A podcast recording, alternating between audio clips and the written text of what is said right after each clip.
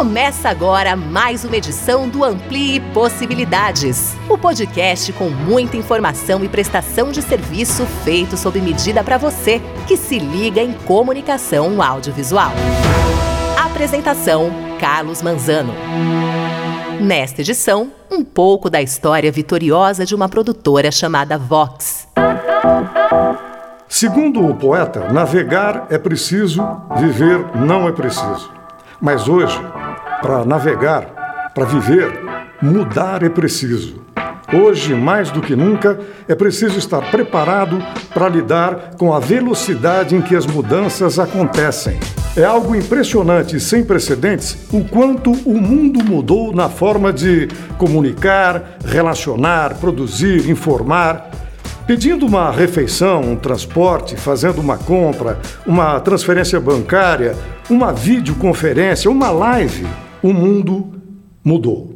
Para conversar sobre como é estar ampliando possibilidades de comunicação em sintonia com o mercado, na velocidade em que as mudanças acontecem, a gente recebe aqui os três titulares da Vox, produtora que, em sintonia com seus clientes, tem contribuído de forma inovadora para que importantes objetivos sejam alcançados.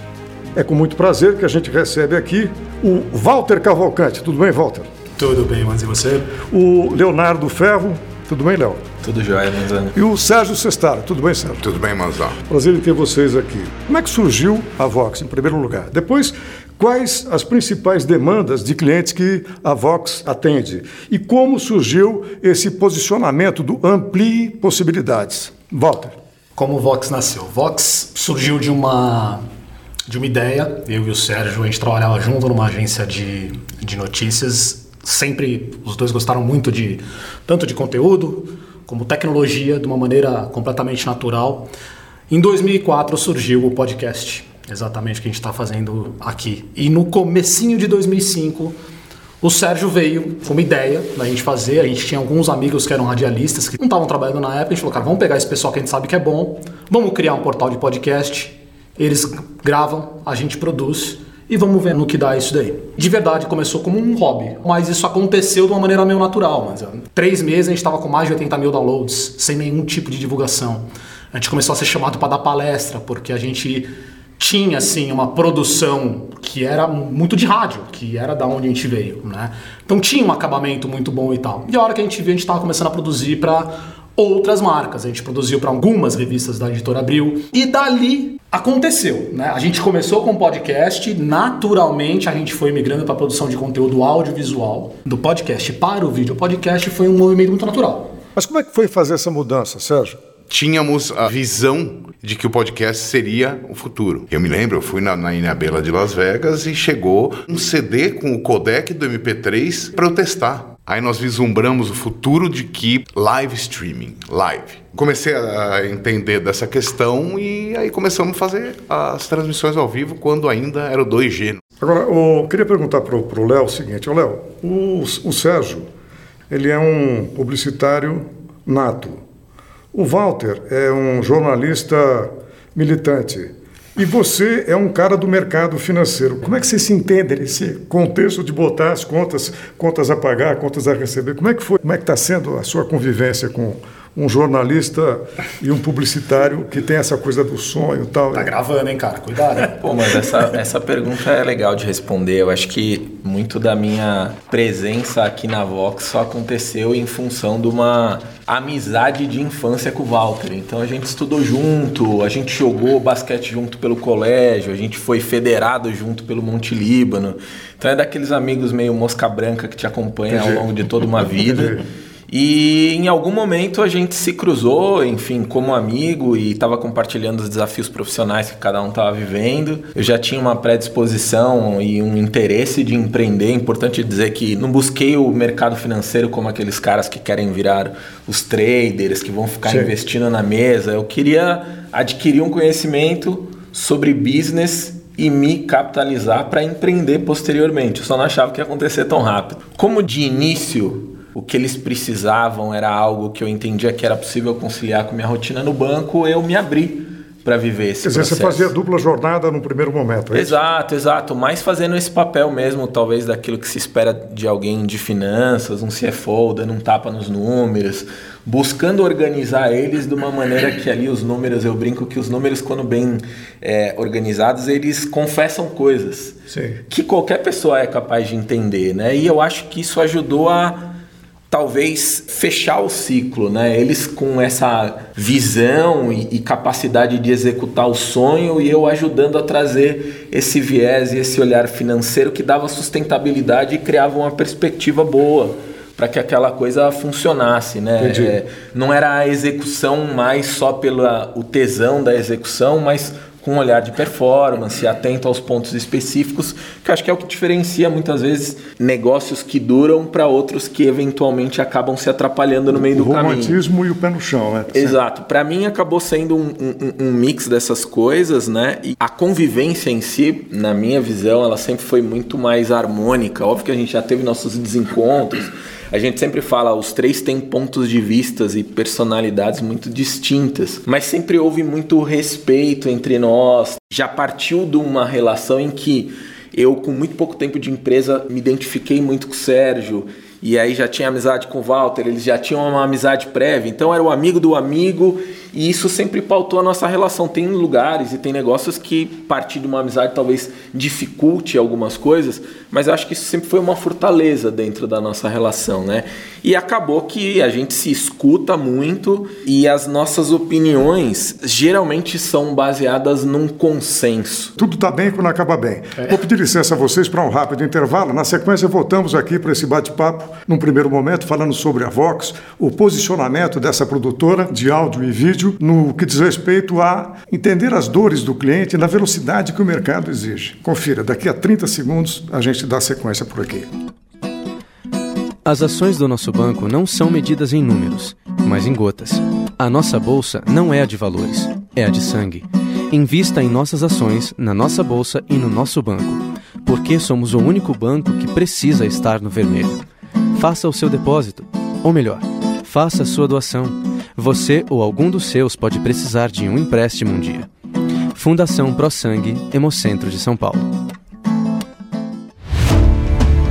Muito bem, estamos de volta para dar sequência aqui ao Amplie Possibilidades, esse podcast voltado especialmente para você, sintonizado com as coisas que dizem respeito à eficácia, à tecnologia na área de comunicação audiovisual. E a gente continua aqui conversando com o Walter, com o Léo, agora já posso chamar de Léo, e o Serginho, que eu continuo chamando de Sérgio, com muito prazer aqui, o pessoal da Vox conversando conosco. A gente ficou de voltar e dizer o seguinte, esgotar essas questões aqui que passam pelo posicionamento da Vox, que é o amplie possibilidades, passa pelas dores do cliente, né? E passa por essa questão da velocidade do mercado, das tecnologias disponíveis. Ô Walter, como é que é? Fornecedor ou parceiro? Cara, acima de qualquer coisa, a gente curte muito o que faz. Cada um aqui no seu quadrado, né? O Sérgio cuidando mais essa parte de tecnologia de área técnica, eu de conteúdo, o Léo mais com ADM Finanças. Todo mundo curte o que faz aqui. Né? Quando a gente pega algum cliente, eu não quero saber só o que, que você quer da sua live. Por que, que você quer fazer uma live? Ah, eu quero fazer uma live por causa disso, disso, disso. Eu tenho um conteúdo que eu preciso comunicar para mais pessoas, eu preciso mostrar isso, isso. Putz, legal. Quem que é o seu público? Ah, meu público é assim, assim, assado, tanto de idade, é mais mulher, é mais homem. Todas essas informações me ajudam a construir um desenho legal, uma dinâmica legal, um roteiro legal para que essa live aconteça.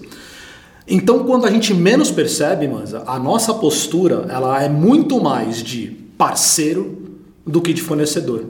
Tem esse lado de eu querer entender o que está te incomodando, qual que é a sua dor, por que, que você resolveu fazer essa live, né? E cara, 17 anos de live fazendo, né? A gente já fez de tudo. Então, esse track record que a gente tem ajuda a, sabe, muda uma vírgula aqui, muda uma coisa aqui, mas você faz uma entrega mais completa, mais efetiva, assim, né? Então, eu ousaria dizer que a Vox ela é 100% parceira.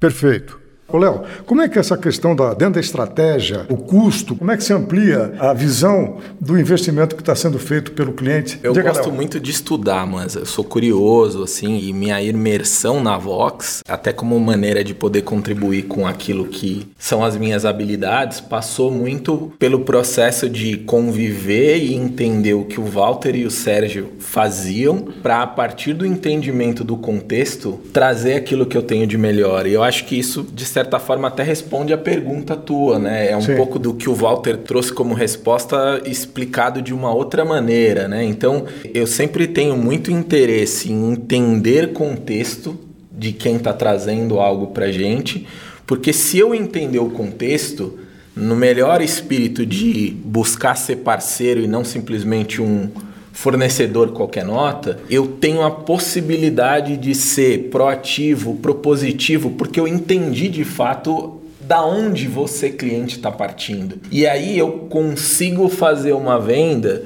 eu consigo mostrar para o cliente que eu não só entendi muito bem o que ele quer, como eu posso dar mais para ele a partir do momento em que eu entendi melhor aquilo, né? Enfim, até no processo de venda, que eu acho que é uma coisa que é, é uma vantagem a gente, como sócios, se envolver nesses relacionamentos com o cliente, não ter necessariamente alguém que é um vendedor que está orientado para bater uma meta. A, a, gente aqui joga muito na bola. Teve muitas vezes que a gente já recebeu ligação que a gente conversa com o cliente e a gente fala: olha, numa boa, eu não sou o melhor parceiro para estar contigo nesse projeto, porque isso aqui você resolve desse jeito. De alguma maneira, a gente consegue ampliar as possibilidades e, e fazer com que a turma nos perceba de uma maneira diferente do fornecedor usual, e vamos combinar o que a gente faz. Aliás, a maioria das áreas hoje em dia tem uma infinidade de fornecedores, né? Mas aqueles que acabam se destacando têm algum elemento diferente, né? Então acho que só saber executar o serviço por si só, preço e execução todo mundo tem. O que, que é esse a mais que fideliza? Que eu acho que é um pouco disso que a gente está tentando transmitir aqui nessa tua pergunta, né? E nessa resposta que eu estou dando. Então, quando a gente entende o desafio do cliente e traz aquilo que a gente conhece, e muitas vezes é o estímulo do cliente que faz a gente extrapolar o nosso conhecimento e também chegar em algum lugar diferente. Vou te dar um exemplo muito prático do que aconteceu no período de pandemia. Período de pandemia, todos os negócios literalmente pararam. As marcas e as empresas estavam buscando alternativas para se comunicar com seus clientes. Os formatos que estão batidos hoje em dia, eles ainda não estavam disseminados no mercado, eles não estavam nem formatados. Uhum. O nosso ato zero foi o Sérgio dedicar um tempo para estudar como a gente podia aplicar o conhecimento que a gente tinha para poder viabilizar transmissões ao vivo remotas de forma profissional. Isso abriu um leque de opções para os nossos clientes que, na mesma medida em que a gente entregou, a demanda foi assim surreal. A gente nunca tinha vivido aquilo. Isso vem muito dessa postura. Eu acho que o ampliar possibilidades sempre ditou as nossas decisões. Eu acho que é uma sentença, uma tagline que ela traduz muito postura nossa de vida até como ser humano, né? A partir do entendimento e da leitura que eu estou fazendo do que eu estou vivendo, como que eu me comporto? Você vai perceber que naturalmente você está se reinventando em algum nível. E isso estimula. É natural você dar o a mais. E tem um e grau isso... de comprometimento Total, né? total, total. É, e, então, e eu acho que isso também é aquilo, né? Quando você interage com gente que está fazendo o que curte e, e faz isso bem, também fica nítido. Sem dúvida. E, e, eu acho que a turma valoriza isso. Tanto é que se vocês tiverem oportunidade em qualquer momento, a gente aqui vai ter oportunidade de trazer nossos clientes. A maioria deles são clientes de longo prazo. Quando você põe essa perspectiva, determinadas coisas fazem sentido e os clientes reconhecem isso. Muito bom. Sérgio, para fechar esse bloco das questões colocadas, queria que você falasse um pouco sobre as ferramentas e como é que é essa disponibilidade de alternativas, ampliando as possibilidades do cliente dar o seu recado, fixar a sua marca, enfim. Eu só vou colocar antes aqui uma observação no que o Léo falou e, e, tem muito a ver com a questão do, do amplio em possibilidades nessa área de tecnologia, na área técnica, né? Foi muito desafiador para a gente, apesar de você ter observado, a pandemia para nós foi aspas, benéfico, não foi benéfico para ninguém. A pandemia para nós foi é, emblemática. Para mim foi um grande desafio, porque eu, como pessoa e como profissional, foi uma baita superação. Durante a pandemia, coloquei minha equipe em casa para fazer lives remotas. O que, que nós fizemos? Gente, cada um vai para sua casa. Como é que é seu link de internet na sua casa? Ah, é chinfrim. Tá bom. Nós vamos colocar um link de internet da sua casa, na sua, na sua. Nós vamos interagir entre nós, fazer reuniões e vamos começar a fazer live remota. Então, é, é, eu acho que esse é o, é o, é o bom exemplo do, do, que, que essa área. Primeiro, que, o que as dores que a área de tecnologia, o que a tecnologia nesse sentido, as dores que ela resolve. É sempre um desafio de conseguir dar as soluções para essas dores e para esses problemas. Só que na área de tecnologia é muito desafiador, porque a cada dia a tecnologia é diferente. Se você fica uma semana sem estar antenado no que está acontecendo ou pesquisando, você perdeu simplesmente. Está superado, né? Você está superado. Tá sempre né? constante atualização. Só que importante, se você tem as melhores ferramentas, você tem as melhores entregas a nível de tecnologia. Mas até então você não tinha investimento de tecnologia, tanta tecnologia, principalmente de streaming. Era broadcast. Ah, então o que, que vale a pena? É o anúncio da Globo durante o Jornal Nacional. Então, isso da, da, minha parte era sempre conseguir na, na tecnologia resolver com o que nós tínhamos. Hoje em dia, vivemos o melhor dos mundos. Eu adoro. Eu sou rato de Mercado Livre ou de fazer compra. Eu adoro. Putz, precisa comprar um microfone novo. Ah, pra já. Vou comprar um microfone novo. loucura.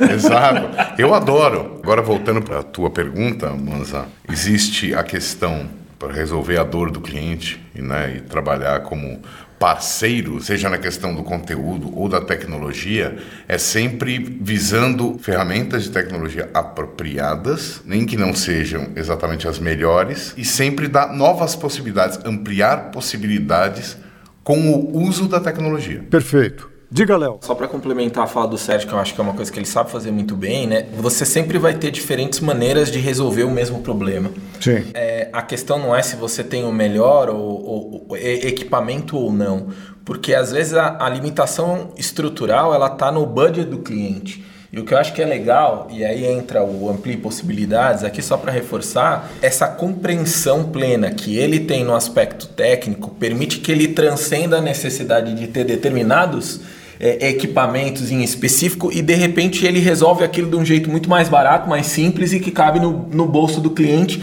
que para aquele momento, para aquele contexto era o que o cara precisava. E agora, só complementando o Léo Manzano, eu queria aproveitar aqui é, esse momento até para tentar dar um, um, fechamento e reafirmar aqui a nossa posição enquanto Vox. Né? Então, a gente falou aqui todo o nosso histórico de conhecimento e tecnologia, que é nosso DNA, né, da excelência técnica que, é, pela qual a gente é reconhecido muito no mercado por isso, né, mas também eh, dizer para todo mundo aqui que está ouvindo a gente que a Vox ela também tem essa estrutura, essa capacidade para criar, né, para entregar esse seu conteúdo.